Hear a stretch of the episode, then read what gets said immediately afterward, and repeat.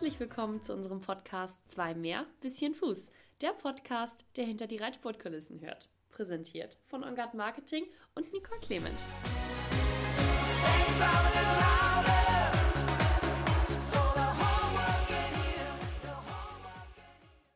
Herzlich willkommen zu einer neuen Podcast-Folge, die wir heute aus Pinneberg aufnehmen. Und zwar sind wir zu Gast bei Janne Friederike Meyer-Zimmermann und Christoph Zimmermann. Die beiden haben hier in Pinneberg nämlich Großes vor. Janne, wir beide haben uns vor ungefähr zwei Jahren schon mal getroffen und zwar haben wir da einen Podcast zu unserem Hamburger Spring- und Dressur-Derby aufgenommen. Da warst du Teilnehmerin, wie jedes Jahr. Dieses Jahr sieht es ein bisschen anders aus und zwar habt ihr hier in Pinneberg einiges vor. Erzähl mal.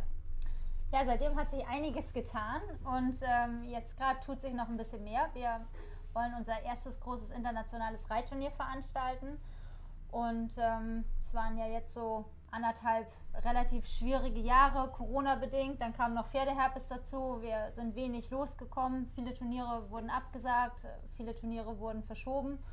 Und äh, das hat uns dann dazu bewogen, unseren Wunsch, den wir eigentlich immer schon mal hatten, ein Turnier zu machen, jetzt kurzfristig in die Tat umzusetzen. Und ja, jetzt stehen wir tatsächlich kurz davor. Mhm. Ihr kommt ja, korrigiert mich, wenn ich falsch liege, beide nicht aus der Veranstalterbranche, oder Christoph? Nein. Nein, absolut nicht. Ab jetzt, ja. Ab jetzt. Dann Amateurveranstaltung. Erzähl mal, wie ihr in diesen Zeiten auf diese Idee gekommen seid, das Programm jetzt so zu fahren und das so durchzuziehen.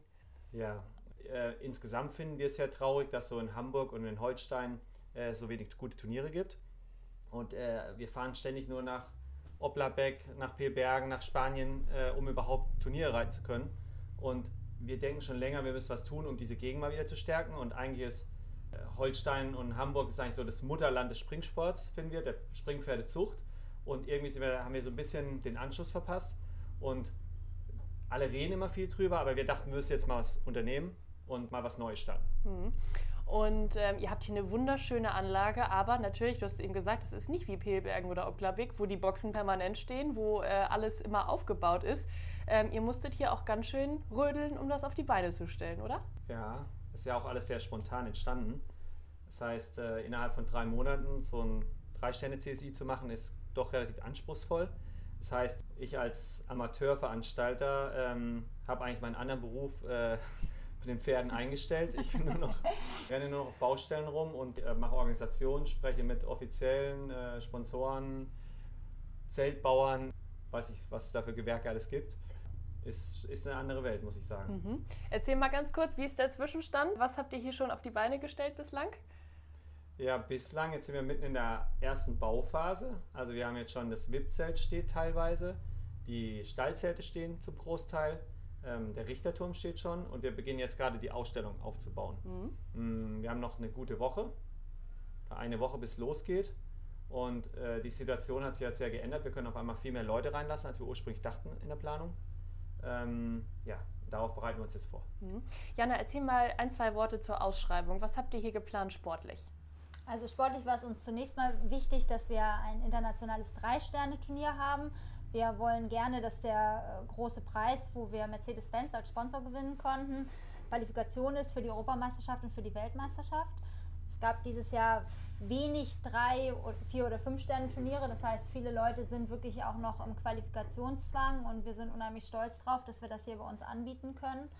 Und ähm, dann natürlich, so wie Christoph sagte, wir, wir wollen das Land stärken, wir wollen den jungen Pferden eine Plattform geben. Das heißt, wir haben natürlich auch eine internationale Youngster-Tour. Wir haben ein U25-Tour.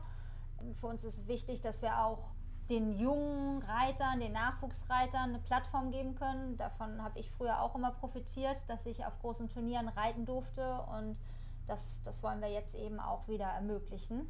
Und wir haben auch für unsere Kunden und Schüler eine Amateurtour. Das klingt auf jeden Fall nach einem ganz schön vollen Programm. Christoph, du hast eben ganz schön gesagt, ich bin ja irgendwie auch äh, Amateurveranstalter und eigentlich in einer ganz anderen Sache unterwegs normalerweise. Gibt es so Sachen bei diesem Turnier, wo du gesagt hast, oh, die habe ich von außen irgendwie immer veranstaltungsmäßig unterschätzt und Sachen, wo du dachtest, das geht vielleicht viel leichter, die dir gar nicht bewusst waren? Ja, also ich habe die Kosten komplett unterschätzt. Also wir haben ein Budget, das liegt zwischen 700.000 und 800.000 Euro. Also die Kostenstruktur insgesamt für Strom, für Wasser, für Generatoren, für all diese Dinge, das habe ich komplett unterschätzt, muss ich sagen. ich habe auch jetzt nochmal diese ganze FEI-Seite von Ausschreibungen, äh, die Problematiken des Invitation System nochmal neu verstanden, weil vieles ist gehandicapt durch, durch äh, unseren Verband und wie das gehandhabt wird. Und ähm, ich glaube, das ist oft auch gut gedacht, aber in der Praxis dann schwierig umzusetzen. Da habe ich auf jeden Fall viel gelernt. Ja, was habe ich noch gelernt? Ja, es unheimlich viele Kleinigkeiten zu bedenken gibt und ähm, dass eben manchmal aus Reitersicht äh, es doch ein bisschen anders ist als aus Veranstaltersicht. Mhm. Also. Absolut. Ihr habt ja jetzt, wie viele Pferde habt ihr geplant hier auf der Anlage? Wir haben jetzt 425 mhm. plus nochmal 12 Fohlen. Ah, Fohlen. Ja. Wie kommen die hierher? Die kommen hierher. Ähm, aus welchem Grund sollte ich besser fragen? Nicht, wie kommen Sie hierher? ich habe gerade überlegt, äh, vielleicht kommt da einer mit der Kutsche, aber wahrscheinlich nicht. Wir haben hier eine Fohlenauktion mhm. äh, in Zusammenarbeit mit dem Holsteiner Verband. Roland Metz, der Vermarkter oder Geschäftsführer des Holsteiner Verbandes, der hat uns angesprochen, ob wir nicht Lust haben, weil er sagt, es ist eine super Plattform für die Züchter, an internationale Reiter auch mal ihre Pferde vermarkten zu können. Und wir wollen es gerne anbieten, weil einer der Ansätze dieses Turniers ist, wir wollen die Züchter und den Sport zusammenbringen. So ein bisschen ist ja Jannes Lebensgeschichte, dass sie eben Züchterin ist und selbstgezüchtete Pferde reitet und im internationalen Sport ist. Und das finden wir besonders und das wollen wir irgendwie darstellen. Deswegen haben wir uns ja auch überlegt, dass die Züchter, also jeder Züchter, der hier ein teilnehmendes Pferd hat und jeder Besitzer, der ein teilnehmendes Pferd hat, bekommen den Eintritt umsonst. Und auch jeder Züchter, der mit unseren Hengsten Cinchero oder Quim äh, seine Studie bedeckt hat, bekommt auch umsonst Eintritt. Mhm. Ein. Das ist uns sehr wichtig. Wir wollen die Züchter stärken, die Besitzer stärken, weil wir glauben, dass sie oft vernachlässigt werden. Und wir denken, dass die Züchter oft nicht nah genug am Sport sind. Und ich hoffe, dass die Züchter hierher kommen und mit uns ein Freibier trinken und sich den Sport anschauen und sagen, okay, solche Pferde möchte ich züchten. Mhm. Janne, selbstgezüchtete Pferde ist ein ganz schönes Stichwort. Planst du denn auch hier an den Start zu gehen auf dem hofeigenen Turnier? Ja, auf jeden Fall. Ich bin gespannt, was meine Pferde dann zum endgültigen Aufbau sagen werden, weil äh, ja doch alles ein bisschen anders aussieht als normal und ähm, das wird sicherlich anspruchsvoll, aber ich freue mich auch besonders drauf und ich äh, werde dann mal ausprobieren, wie das so ist in der Doppelfunktion. Ob das dann ein Heimvorteil ist oder eher ein erhöhter Schwierigkeitsgrad. Da bin ich mir nicht ganz sicher. Christoph hat es eben gesagt, es ist so, dass ihr tatsächlich auch Zuschauer reinlassen dürft. Das ist ja wirklich was ganz Besonderes in den aktuellen Zeiten. Keiner rechnet mehr damit, äh, überhaupt auf einen Turnierplatz, äh, den Turnierplatz überhaupt betreten zu können. Wie sind, Stand heute, das muss man immer sagen, die aktuellen Vorschriften und was könnt ihr hier äh, anbieten? Wer kann hierher kommen? Also im Prinzip kann jeder hierher kommen. Donnerstag zum Beispiel haben wir komplett freien Eintritt und äh, die anderen Tage ist zumindest der Eintritt frei für Personen unter 16 Jahren und Freitag ist es nur 5 Euro Eintritt, Samstag und Sonntag 10 Euro.